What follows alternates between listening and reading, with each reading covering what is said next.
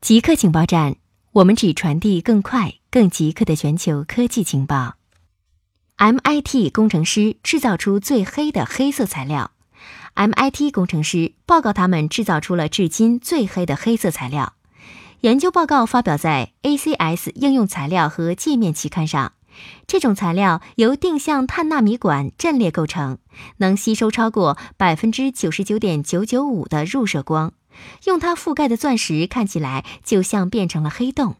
MIT 教授布莱恩·瓦德尔表示，这种材料具有实用价值，如可用于太空望远镜。他的合作者是博士生崔可航，目前是上海交大的教授。美国考虑允许司机选择电动汽车的警告声。美国国家公路交通安全管理局提议，让电动汽车的司机能选择车速三十公里以下时的警告声。电动汽车在低速行驶的情况下非常安静。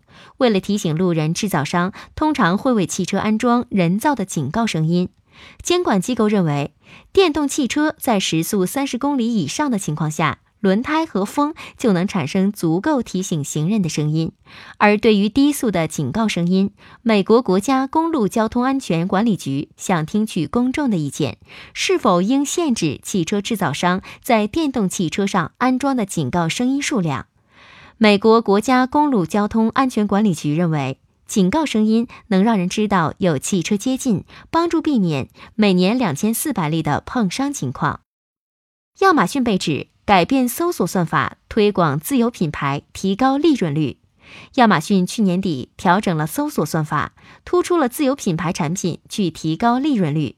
这一举措在公司内部引发了分歧。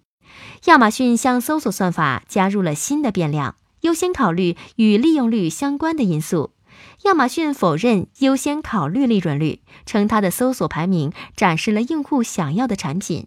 不管是自有品牌还是第三方品牌，产品的利润率只是考虑的一个尺度，并不是搜索排名的关键驱动因素。非洲猪瘟之后，养猪场还在等待疫苗。